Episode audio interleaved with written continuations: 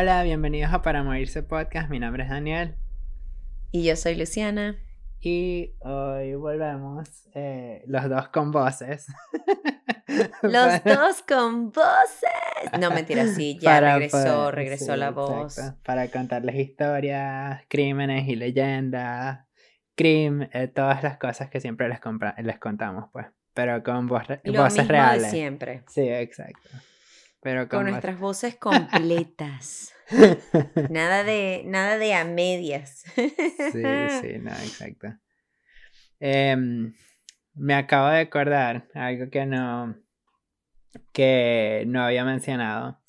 Eh, se estrenó el remake de Dexter. Eh, ¿Qué? ¿Le hicieron un remake? No es un remake, es un spin-off. Es Dexter en el futuro. O sea, yo no he terminado, estoy en la última temporada, en la temporada 8 del show original, pero la temporada 9 se estrenó el 7 de noviembre y es como que empieza donde terminó la serie, pues, pero me imagino que los años pasan, el mismo actor, todo es, lo mismo. Con el mismo actor y todo. Sí, exacto, el mismo actor. O sea, con un reboot. Sí, es un reboot, exacto, es un reboot, no es un remake. Eh, hmm. Pero que esa es la razón por la que estaba tratando de apurarme para poder alcanzar eh, a la serie y poder verla. Pero ya sabía que iba a salir desde hace tiempo. Eh, ok. Pero sí, esa, esa debe estar buena. Pero no les puedo decir mi review. No les puedo dar mi review todavía porque no la he visto. Así que cuando la vea les diré. sí. Yo finalmente comencé, después de todos los años del siglo, eh, todos los siglos de los siglos, eh, comencé a ver You, la temporada 3, que salió hace como dos meses. La estás viendo Pero es que tiempo tenía... para la temporada 4. Exacto, que ya la comenzaron a escribir. Sí. Eh, y me sorprendió porque la comencé a ver y yo siempre busco ver si veo sitios que reconozco, porque casi siempre muchas cosas en Netflix así que se graban en, en California, que se sabe que es en California, graban en sitios, uno dice como que, ay, esto es como en esta zona, esto es como en esta zona. Daniel, o sea, primer episodio de la temporada, de la temporada 3, y veo un restaurante que yo iba a cada rato cuando era estudiante. En la zona donde yo vivía por Toluca Lake, ¿ok? Olive and Time. O sea, tengo libro de cocina. exacto. Yo he estado ahí tantas veces, apenas hicieron como que la primera escenita, así, todo era blanco, bonito, así, el fondo y el restaurante. yo, Olive Time, tiene que ser, o sea, el instinto nació y yo, nunca me había pasado. No me acuerdo eh, de esa escena, pero creo que me voy a acordar. Es la cafetería, la primera cafetería que van y se sientan y conocen y ella le lleva después eh, como que comida a él y le dice esta es la mejor cafetería y todavía la, comida es mala, ¿me entiendes? Sí, sí, sí. Esa, pero en la vida real la comida no es mala en Olive Time. Creo que ya me acuerdo. Pero no te puedo decir más nada porque entonces es un spoiler. Entonces, cuando veas más de la serie, a lo mejor si es ese lugar y entonces podemos eh, discutir más sobre, bueno, muy pronto, la próxima semana discutimos. En fin, fue súper genial ver un sitio donde yo he ido. y no decir como que eso parece la calle tal y después buscarlo en internet. Que es lo que siempre hago. O vamos tú y yo a pasear por las casas de...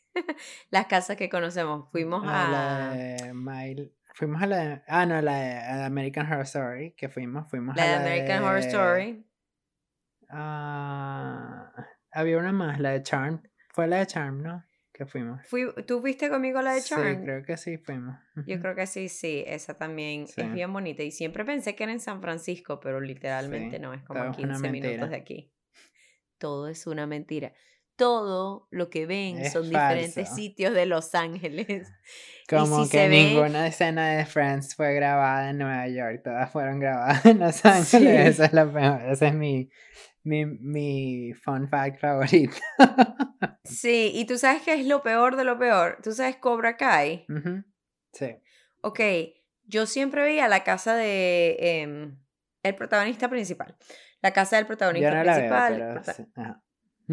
Ajá, entonces la casa parece como una de las casas así grandes, así en Los Ángeles y tal. Y yo que, ¿en qué zona será eso? Pensé, quizás el valle donde Kershell de Selling Sunset vende las casas.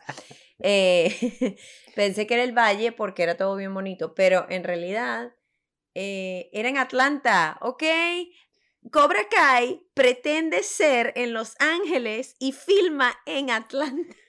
Todo, eh, toda la serie de Dexter estaba, está, o sea, basada en Miami, o sea, es como que todo pasa en Miami, pero realmente la grabaron en Marina del Rey. Y como se parece mucho, eh, Marina del Rey queda en California, en Los Ángeles, eh, se parece mucho el ambiente, como que, ¿sabes? Los yates, las lanchas, o sea, cerca, es cerca del mar, o sea, es la orilla del mar, pues básicamente. Entonces, se parece mucho y las cosas sí se aplican mucho. O sea, obviamente no te muestran las colinas atrás porque en Florida no hay montañas, pues.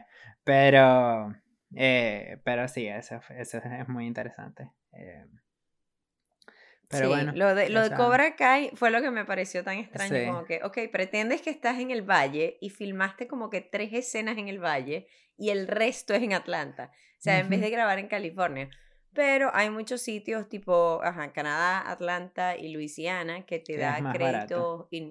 sí, te da créditos que gastas 100 millones, pero te devuelven 30 millones en taxes y cosas así. Entonces. Sí, exacto.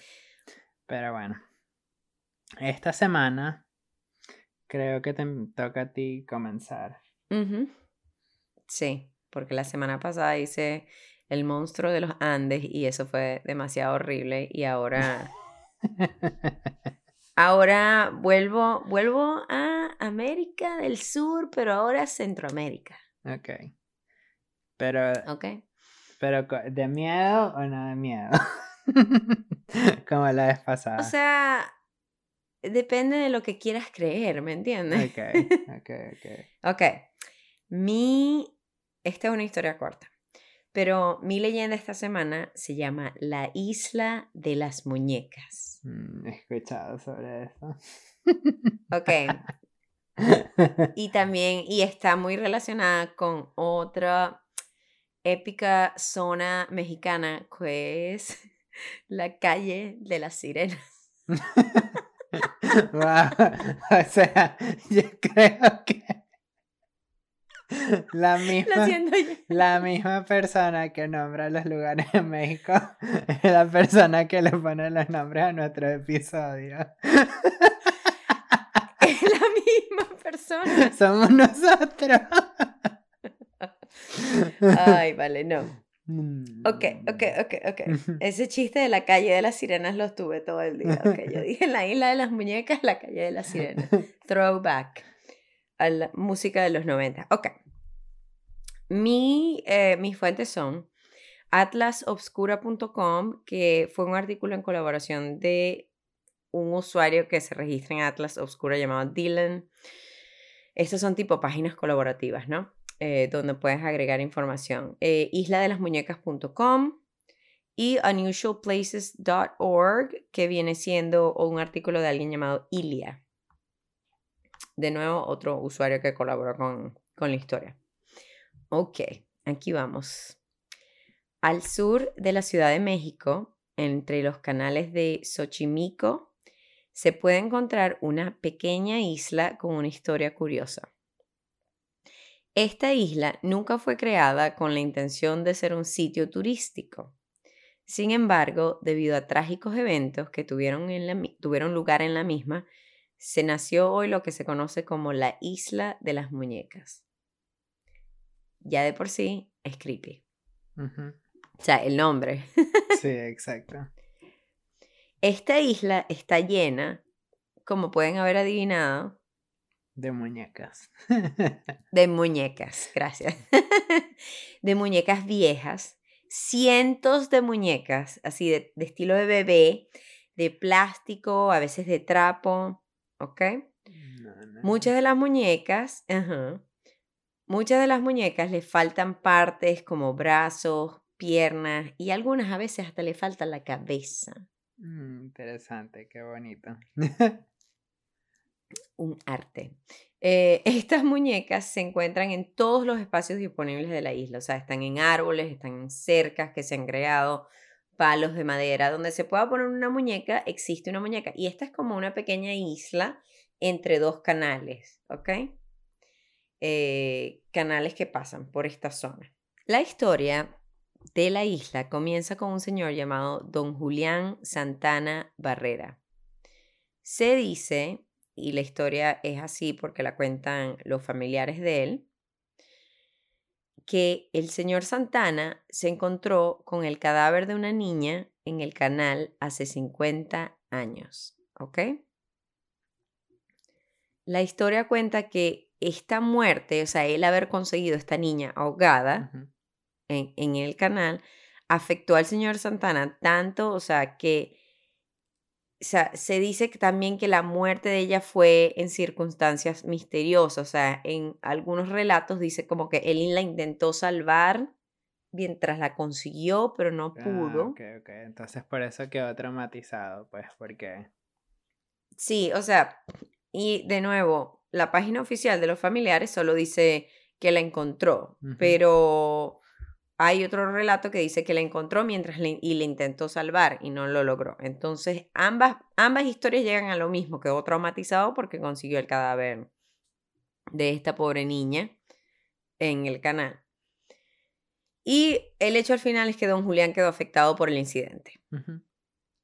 Poco después de este incidente que le marcaría la vida, don Julián consigue una muñeca flotando en el canal donde él vio a la niña ahogada, en esa zona.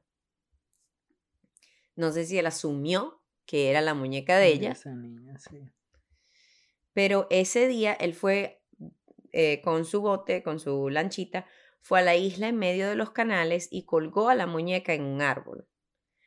Y se dice que él lo hizo como para complacer al espíritu de la niña y de esa forma como que espantar cualquier maldad que rondaba en los canales, ¿me entiendes?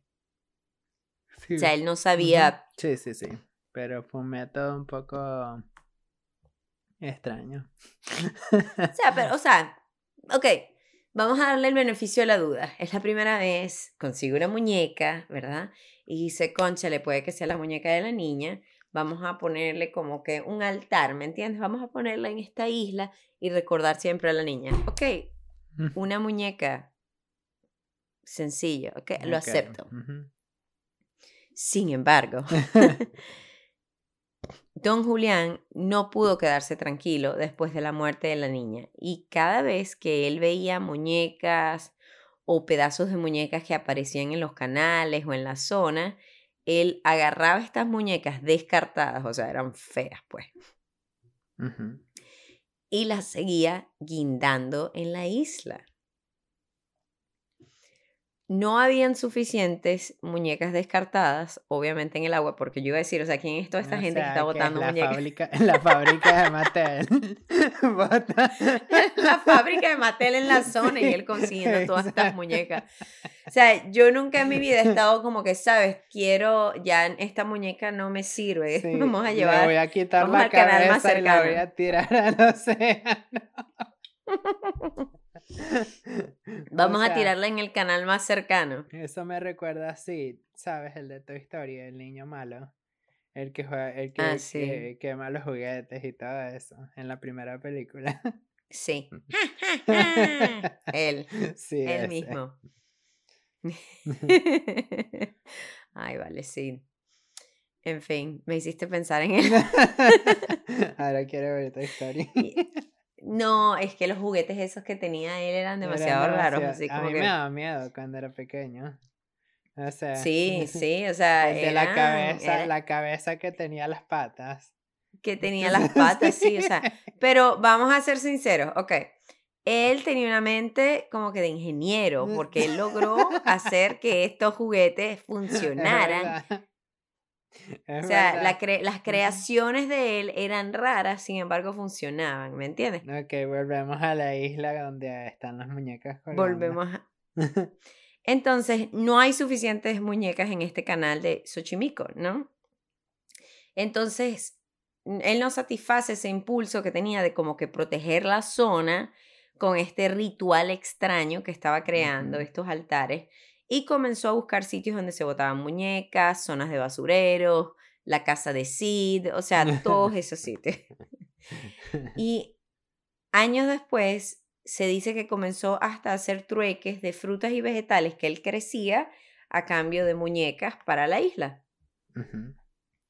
Entonces, hay muchos rumores acerca de esta isla. El más popular era que don Julián había enloquecido. Tiene sentido. ok. Y creía que las muñecas eran niños reales que, habían que él había logrado salvar de ser ahogados. Mm, sin, em, sin, embargo, la familia de Julián dice que la verdad es que él pensaba que la, la isla estaba embrujada por el espíritu de la niña que falleció y que solo trayéndole estas muñecas podría darle felicidad al espíritu de ella. O sea, es como un playground para la niña. Creo en la, en la primera teoría. Eh, y les voy a poner las fotos en Instagram. O sea, es intenso. Sí, sí, no, yo he visto fotos y hay muñecas colgando de los árboles y todas de terror así como que no, no, no, no, no. Se dice que este encuentro cambió la vida de don Julián y que nunca, o sea, él nunca fue el mismo desde que vio a esta niña morir obvio. Sí, o sea, me se entiende, ¿no? O sea, se vuelvan loco, no, igualmente eso son cosas que te traumatizan, pero no sé, en mi opinión él, no lo, no lo manejó muy bien. No lo procesó.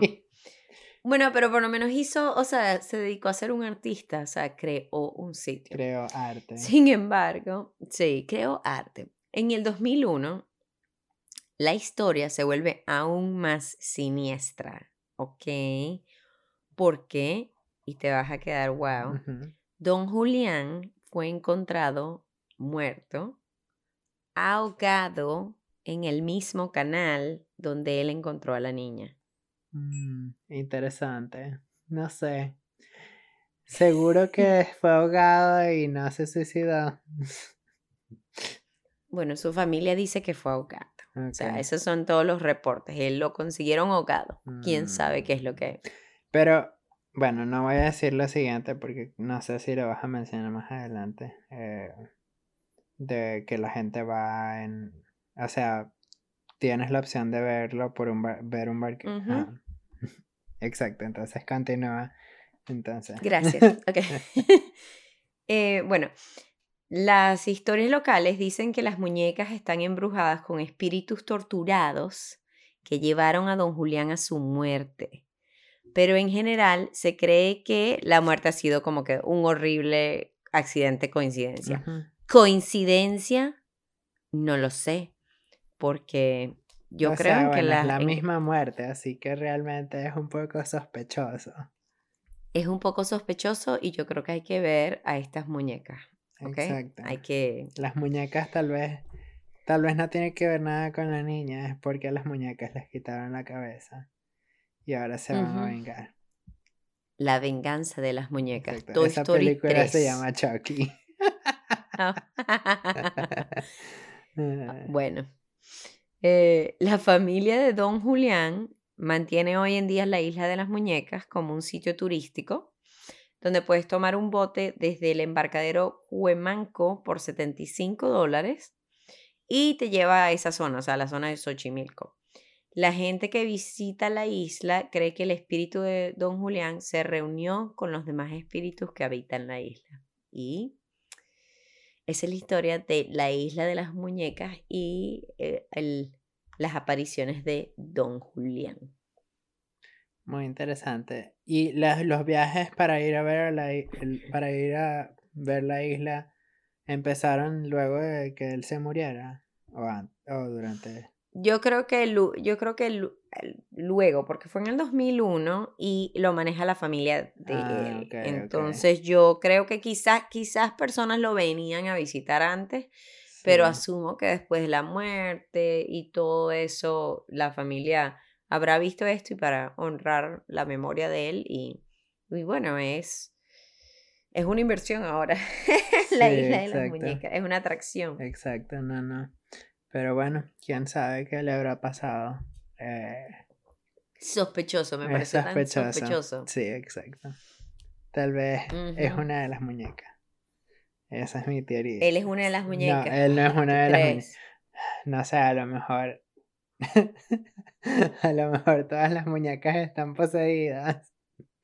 o sea, no sé. Él, o sea, algo pasó cuando esa niña falleció que él, obviamente el trauma, claro, claro. pero él quedó convencido de como que la zona está embrujada, esta isla está embrujada y que hay que complacer el espíritu de la niña. Entonces veía el espíritu de la niña, sentía el espíritu de la niña, quién sabe.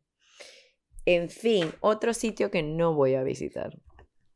Yo tampoco iría, no me gustan las muñecas así. Mi mamá tenía una muñeca de porcelana y yo le dije que la tenía que guardar cuando era pequeño porque desde siempre me han dado miedo. Había un capítulo de Sabrina, la bruja adolescente, la, la serie vieja. Em, Excelente show. Que había una muñeca que hablaba y a mí me daba miedo. Una muñeca de porcelana. No me acuerdo de era ese como un capítulo, era un episodio de Halloween, algo así, creo. Mm. Eh, y Sabrina está en Hulu, así que tengo que verla porque no la he visto en mucho tiempo. Y descubrí el otro día, sí. El episodio de los pancakes, el episodio donde crean un hombre. Sí, el episodio. Hay muchos episodios que me acuerdo así como que una escena y ya, pues. sí. Sí, pero es muy, era muy buena esa serie.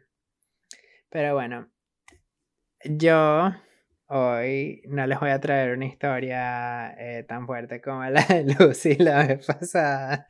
¿Qué? Ah, ok, ah, la vez pasada. yo decía, esta historia no es tan fuerte. No, no, no, no, no, esta la vez pasada. cuando te tocó el crimen a ti. Eh, mis fuentes del día de hoy son fbi.gov y history.com. Hoy les voy a contar la historia de una de las parejas más famosas de todos los tiempos. Eh, y, no, y no me refiero a Britney y a Justin. ok, ya yo iba a decir como que Jay-Z y Beyoncé. Tampoco ellos. Ok, ok. Esta es la historia de Bonnie y Clyde. Hmm. ¿Qué? O sea que la semana pasada tú hiciste como un episodio de Supernatural y esta semana estás haciendo una película. Exacto. ok, ok. Voy a confesar que no sé mucho de Bonnie Clyde. Yo tampoco sabía mucho de Bonnie y Clyde. Ah. ok, no, no, me acabo de acordar que ahora sé hasta menos de Bonnie y Clyde porque siento que sé una escena y me acuerdo de unos personajes y ahora estoy pensando, no es Bonnie y Clyde lo que estoy pensando, estoy pensando en Thelma y Luis. Otra pareja muy famosa, pero absolutamente una película y no nada de la vida real. Esto sí es real, esto sí es real.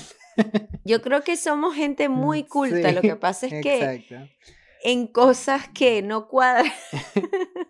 Mira, no acabo de destacar que cuando hicimos la, batalla de Halloween, la película ganadora, los dos la vimos, así que ya no pueden criticar nuestra... Exacto, sexto sentido. Una cosa seria. Exacto, una de verdad, pues. bueno, y los, eh, los nominados eran eh, El Resplandor y Sexto Sentido. Una cosa como que cultura en persona. Así que felicidades a todos. Felicidades a los que nos escuchan por, por ser cultos. Por tener tan buen gusto en películas y no, tú sabes, no poner cualquier cosa. Eh, pero bueno, no, no. Bueno. Ok, cuéntame. Bonnie Parker y Clyde Champion Barrow se conocieron en Texas en enero de 1930. En ese momento, Bonnie tenía 19 años y estaba casada con un asesino encarcelado. Entonces, obviamente, ella tenía un tipo. Ok, ok. Clyde tenía 21 años y era soltero. Poco después fue arrestado por un robo y enviado a la cárcel. Se escapó usando una pistola que Bonnie le había pasado de contrabando. eh, fue oh. recapturado y enviado de regreso a prisión. Luego de esto, Clyde fue puesto en libertad condicional en febrero de 1932 y se reunió con Bonnie y reanudó su vida delictiva, obviamente. Oh, claro. Eh, por lo menos esa parte ya todos lo sabemos, pues que eran delincuentes, pues. Sí, o sea, ese era el único que yo sabía. Durante 1932, Bonnie y Clyde comenzaron a viajar con Raymond Hamilton, eh, un joven pistolero. Hamilton los dejó varios meses después y fue reemplazado. ya, o sea, ¿qué profesión? Es como que. ¿Quién eres tú? Soy un pistolero. Eso es lo que ellos ponen en LinkedIn. Pistolero para Bonnie y Clyde de 1932 a 1932. Pero. y en esa época, ¿será que era como que guardia de seguridad? Bueno, seguramente era un criminal que se especializaba en, pistolas. Exacto, en disparar. Ok. Exacto. Em, pero Hamilton los dejó varios meses después y fue reemplazado por William Daniel Jones en noviembre de 1932. Eh, el FBI, en ese entonces llamada la Oficina de Investigaciones, muy general. no había nada federal al respecto.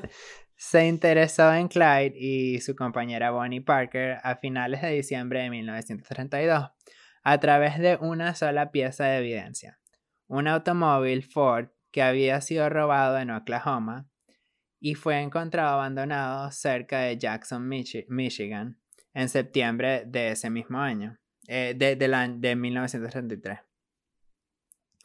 En, no sé cómo pronunciar esta ciudad, pero se escribe Babushka. Así que ese va a ser el nombre. Babushka. se supo, en esa ciudad, se supo que otro automóvil Ford había sido abandonado allí y que había sido robado en Illinois. Un registro de este automóvil reveló que había sido ocupado por un hombre y una mujer, eh, y esto lo pudieron deducir por los artículos abandonados en el que habían dejado en el, automóvil. Eh, se, en, este mismo, en este mismo automóvil se encontró un frasco de prescripción de, prescripción de medicina, lo que llevó a los agentes especiales a una farmacia en Texas, donde la investigación reveló que la mujer a quien se le había surtido la prescripción era la tía de Clyde Barrow. Ok, dejaron muchas, cosas. Muchas pistas, muy, no, no muy profesionales. Atrás, eh, no eran gente profesional En, este momento. No, exacto. Investigaciones posteriores revelaron que la mujer que obtuvo la receta había sido visitada recientemente por Clyde Barrow y Bonnie Parker. También se supo que el par conducía un auto Ford, identificado como el que fue robado en Illinois. Así que le gustaban los Ford. sí, o sea, Ford para viajar de una ciudad a otra. Exacto. Eh, Ivan Buck Barrow, hermano de Clyde, fue liberado de la prisión estatal de Texas el 23 de marzo de 1993 y rápidamente se unió a Clyde, trayendo a su esposa Blanche, por lo que el grupo ahora contaba con eh, cinco personas, porque estaba Daniel, Bonnie y Clyde y el hermano de Clyde y su esposa y el pistolero. Exacto, el pistolero es Daniel. No Daniel. ok. Eh, ya te digo el nombre exacto para que sabes. la compañía se está volviendo. William Daniel Jones. ¿Sabes? Ok, la compañía se está volviendo un poquito grande. Exacto, ya es muy grande para un carro. O sea, cinco personas. Ah, sí, bueno, exacto. Para es la máxima. Ya no pueden tener nadie más. Porque así no rompen la ley. Y tú sabes, ellos tienen que respetar. Sí, eso era algo que les importaba mucho a ellos. Eh, esta pandilla se embarcó en una serie de robos que fueron noticia en todo el país y escaparon de la captura en varios encuentros con la ley. Sin embargo, sus actividades hicieron que los esfuerzos de la policía por aprenderlos fueran aún más intensos, porque mientras más mm. llamaban la atención, O sea, es como que se están burlando de la policía, básicamente, pues. Em, sí. Yo también leí que muchos, que no lo puse en mis notas, pero yo leí que la gran mayoría de los robos que Bonnie y Clyde cometieron durante su carrera delictiva fueron cantidades muy bajas. O sea, no eran así como robos ah. así, wow, que la casa de papel que se van a robar. el banco de España. todo lo que se puede hacer, sí. Este es como que vamos a robar a esa cajera. Exacto, es como que, ok, bueno, vamos a robar para para vivir estos días, pues. O sea, cosas Para pagarle la gasolina al Ford que nos vamos a robar. Eh, el 20 de mayo de 1933, el comisionado de los Estados Unidos en Dallas, Texas, emitió una orden judicial contra Clyde mm. Barrow y Bonnie Parker, acusándolos de transporte interestatal de Dallas, Oklahoma, del automóvil, del automóvil robado en Illinois. Y así el FBI comenzó su búsqueda de esta pareja oficialmente. Ok, sí, porque quebraron leyes estatales. Exacto, ya tenían evidencia, pues algo como para, para meterlos en la cárcel. Eh, durante un tiroteo con la policía en Iowa el 29 de julio de 1933, Buck Barrow, el hermano de Clyde, fue herido de muerte y Blanche fue, fue oh. capturada, la esposa. Jones, eh, William Daniel Jones, eh, fue capturado en noviembre de 1933 en Houston, Texas, mientras que Bonnie y Clyde continuaron libres y huyendo de la justicia. O sea, ellos fueron los mejores del grupo, pues por lo menos, ¿sabes? La verdad, eso era lo que iba a decir. O sea, esta gente tenían un grupo de cinco y solo ellos dos siguen, en su profesión, ¿me entiendes? Exacto. Em, el 22 de noviembre de 1933, el sheriff de Dallas, Texas, y sus, y sus ayudantes tendieron una trampa eh, y crearon un intento de capturar a Bonnie y Clyde cerca de Grand Prairie, Texas. Pero la pareja escapó de los disparos de los oficiales eh, y detuvieron a mm. un abogado en la carretera y se llevaron su automóvil que abandonaron luego en Miami, Oklahoma. Miami es una ciudad en Oklahoma. Miami, Sí, exacto. El 21 de diciembre de 1933, Bonnie y Clyde asaltaron y robaron a un ciudadano en Luisiana. Así que se mueven por todo, se estaban moviendo por todos lados, pues por eso era que era tan difícil atraparlos. Em, el 16 de enero de 1934, cinco prisioneros, incluido, incluido Raymond Hamilton, que cumplía sentencias por un total de más de 200 años, fueron liberados de Eastham State Prison Farm en Waldo, Texas, por Clyde Barrow, acompañado, acompañado oh. por Bonnie Parker. Los prisioneros que escaparon dispararon a los guardias con pistolas automáticas que Clyde había ocultado previamente en una zanja. Mientras los, mientras los prisioneros corrían, Barrow, eh, Clyde Barrow cubrió su retirada con ráfagas de ametralladoras. Oh, wow. O sea que esto era para sacar a Hamilton, ¿no? Sí. Wow. El primero de abril de 1934, Bonnie y Clyde se encontraron con dos jóvenes patrulleros de, de, de, autopistas carreteras cerca de Grapevine, Texas. Eh, antes de que los oficiales pudieran sacar sus armas, les dispararon. Eh, o sea, Bonnie y Clyde les dispararon a los oficiales. El 6 de abril de 1934, un agente de policía de Miami, Oklahoma, cayó mortalmente herido por Bonnie y Clyde, quienes también secuestraron a un jefe de la policía y lo hirieron también, eh, oh, aparte de secuestrarlo. Sí, las cosas se, se eh, escalaban, sí, exacto. El FBI tenía jurisdicción únicamente sobre el cargo de transporte de un automóvil robado aunque las actividades de los agentes de la oficina eh, eran increíbles. Se siguió cada pista, se distribuyeron a todos los agentes avisos de búsqueda con huellas dactilares, fotografías y descripción, antecedentes penales y otros datos de Bonnie y Clyde. Eh, los agentes siguieron el rastro a través de muchos estados. Durante este periodo, los agentes del FBI descubrieron que Bonnie y Clyde conducían un automóvil robado en Nueva Orleans. Además del cargo de robo de automóvil, Bonnie y Clyde eran sospechosos de otros delitos, como te estaba contando los otros delitos que han cometido. Pero se cree que la pareja había cometido 13 asesinatos y varios robos. Oh. Clyde eh, era sospechoso de, aquí va la lista, de asesinar a dos agentes de policía en Joplin, Missouri, de secuestrar a un hombre y una mujer en la zona rural de Louisiana y luego la soltó cerca de Waldo, Texas. Eh, mm, sigue, un viaje. Exacto, un viaje. Siguieron numerosos avistamientos que vinculan a esta pareja de robos de bancos y robos de automóviles. Clyde supuestamente asesinó a un hombre en Hillsborough, Texas, cometió robos en Lufkin y Dallas, Texas, asesinó a un alguacil e hirió a otro en Stingtown, Oklahoma, secuestró a un diputado en Nuevo México, robó un automóvil en Victoria, Texas, intentó asesinar a un diputado en Wharton, Texas, cometió asesinato y robo en Abilene y Sherman, Texas y en Dallas, Texas.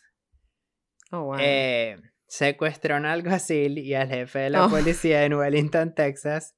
Y, sigue. cometió asesinato en Joplin y Columbia, Missouri. Eh, o sea, una lista. Una lista real.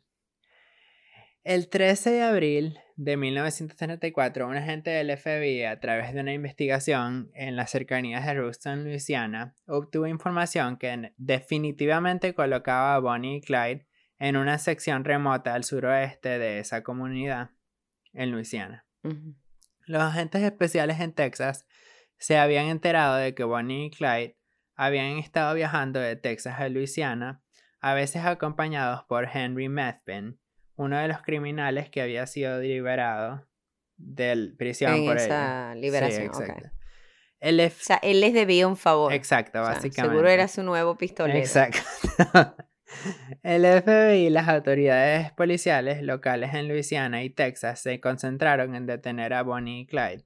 Se supo que Bonnie y Clyde, con algunos de los Methvins, o sea, la familia del criminal, habían organizado una fiesta en Black Lake, Luisiana la noche del 21 de mayo de 1934 y debían regresar al área dos días después, o sea, al área donde estaba la casa, donde ellos sabían que ellos iban a visitar esa casa.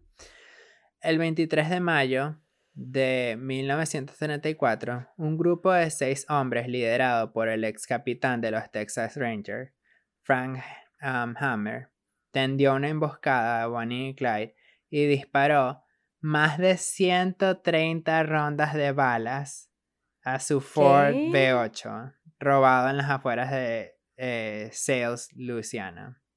Después de docenas de robos y tres asesinatos en su, bajo su nombre, la ola de crímenes de Bonnie and Clyde finalmente había llegado a su fin. wow. Ese fue el final. Esa es la parte que yo sabía, pues, el tiroteo del carro, antes de buscar esto. Em, pero 130 rondas. Sí. Bueno, y eso no es todo. Con el humo todavía flotando en el aire, los curiosos descendieron sobre el sitio de la emboscada intentaron irse con macabros recuerdos. Según el libro de Jeff uh. Quinn, Go Down Together, un hombre trató de cortarle la oreja a Clyde con una navaja del bolsillo. Y otro intentó cortarle el dedo del gatillo antes de que interviniera la policía. Sí, la gente está loca. La gente es lo peor, o sea, ay, mira, el famoso asesino, déjame ver si me llevo el dedo. ¿Qué sí, eso, señor? Eh, no lo puedes vender en eBay, o sea. Sin embargo, una persona en la multitud supuestamente logró cortar mechones de cabello de Bonnie y franjas de su vestido empapado de sangre. Pero, ¿para qué quieren eso? ¿Para qué? Exacto. Esa gente, La gente está, en espiritismo, ¿yo? iban a hacer un, un seance. Las iban a traer de vuelta. Em, sí. No, pero la gente está loca, de verdad. Tras la emboscada de Bonnie y Clyde, un alguacil de Luisiana, que era miembro del escuadrón de los seis hombres de Hammer, eh, reclamó el sedán Ford B8 eh, con balas y sangre. Sin embargo, un juez federal dictaminó que el automóvil robado por Bonnie y Clyde debía ser regresado a su antiguo propietario, Ruth Warren de Topeka, Kansas. Ajá, y con todas las balas adentro. Bueno, no sé si lo limpiaron, pues. Sí, pero ¿qué tanto vas a limpiar después de que lanzaste 100 balas al carro? Aquí tienes el carro de nuevo. Pero Warren arrendó y finalmente vendió el automóvil a Charles Stanley, un conferencista contra el crimen que recorrió varias convenciones y ferias con el automóvil de la muerte. Okay. Después de todos estos años, el automóvil de la muerte es ahora una atracción en el lobby del Whiskey Pete's Casino en Prim, Nevada. Así que se puede ver el mm. automóvil. No sé si tiene sangre, pero los huecos de las balas los tiene seguro. Eh, sí, sí. Exacto. Interesante. Aunque estuvieron vinculados en, en vida, Bonnie y Clyde se separaron en la muerte. Si bien la pareja deseaba ser enterrada una al lado de la otra, la madre de Bonnie, que había desaprobado su relación con Clyde, hizo que enterraran a su hija en un cementerio separado en Dallas. Clyde fue enterrado junto a su hermano Marvin debajo de una lápida con un epitafio escogido por él, por él mismo, que lee Caído pero no olvidado. Y esa es la historia de Bonnie y Clyde. Realmente esa frase es muy, muy real, porque realmente Bonnie y Clyde es como que una historia, son íconos de, de, Íconos de la cultura americana. como que, ah, wow, consíguete una pareja con quien vayas a robar bancos, ¿me entiendes? Exacto. Nada dice te quiero más que que roben un banco contigo. Y que, y que contraten un pistolero. Exacto. Exacto, exacto. Qué, qué risa ese epitafio. Suena como las cosas que cuando iba en Venezuela se veían como por detrás en los autobuses. Tú sabes que los autobuses siempre querían como ser originales. Sí, y había una imagen de, de, Dios, de Dios crucificado. Caído, pero no olvidado. Sí, sí. No van a dejar de escuchar. No nos van a dejar de escuchar porque les voy a decir lo, lo mejor que una vez vi en un autobús. Atrás, en una buceta, ¿verdad?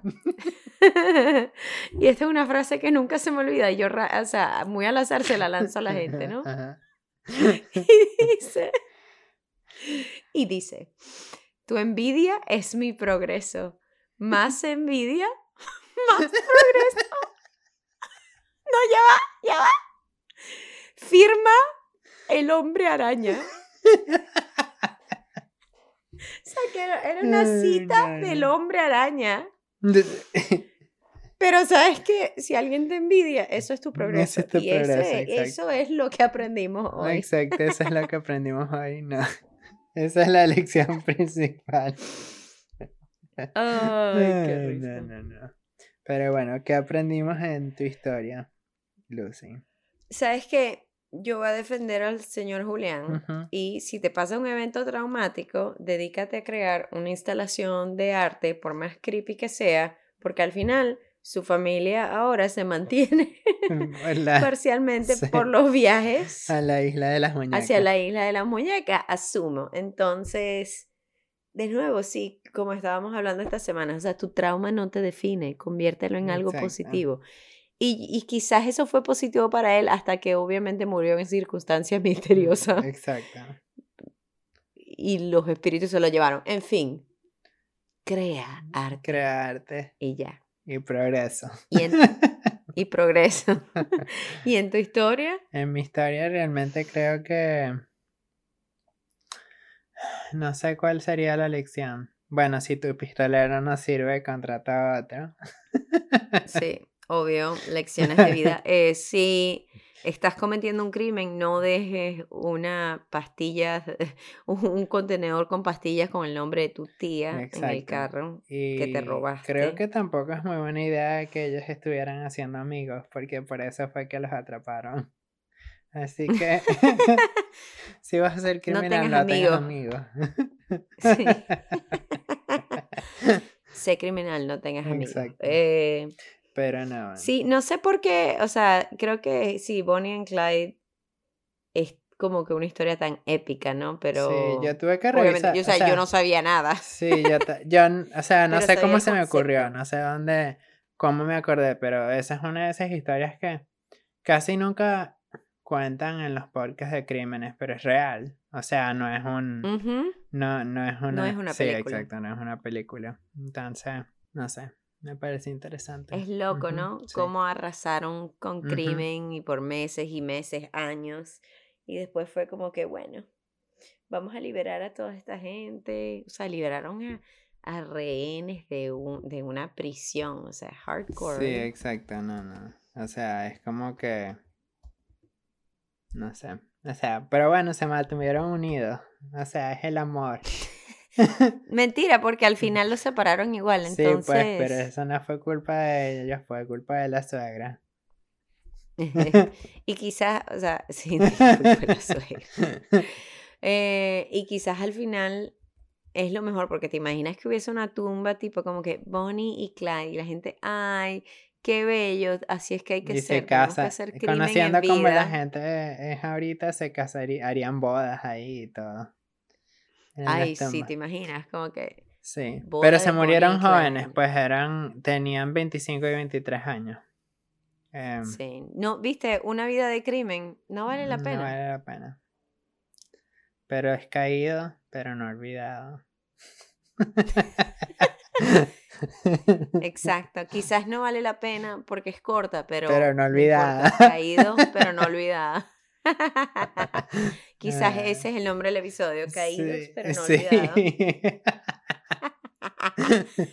Ah, pero bueno, eh, gracias por tu historia esta semana, Lucy. Estuvo muy buena. Y vamos a volver la próxima semana con nuevas historias. Eh, todavía no tengo idea de qué voy a hacer, así que no les puedo prometer si va a dar miedo o no. Así que será una sorpresa. Yo tengo mi historia, es un crimen interesante, es muy interesante. Ok, ok. Bueno, pero para saber lo que es, tienen que escucharnos la próxima semana. sí, bueno, nos vemos. Nos vemos, gracias. Bye. Chao.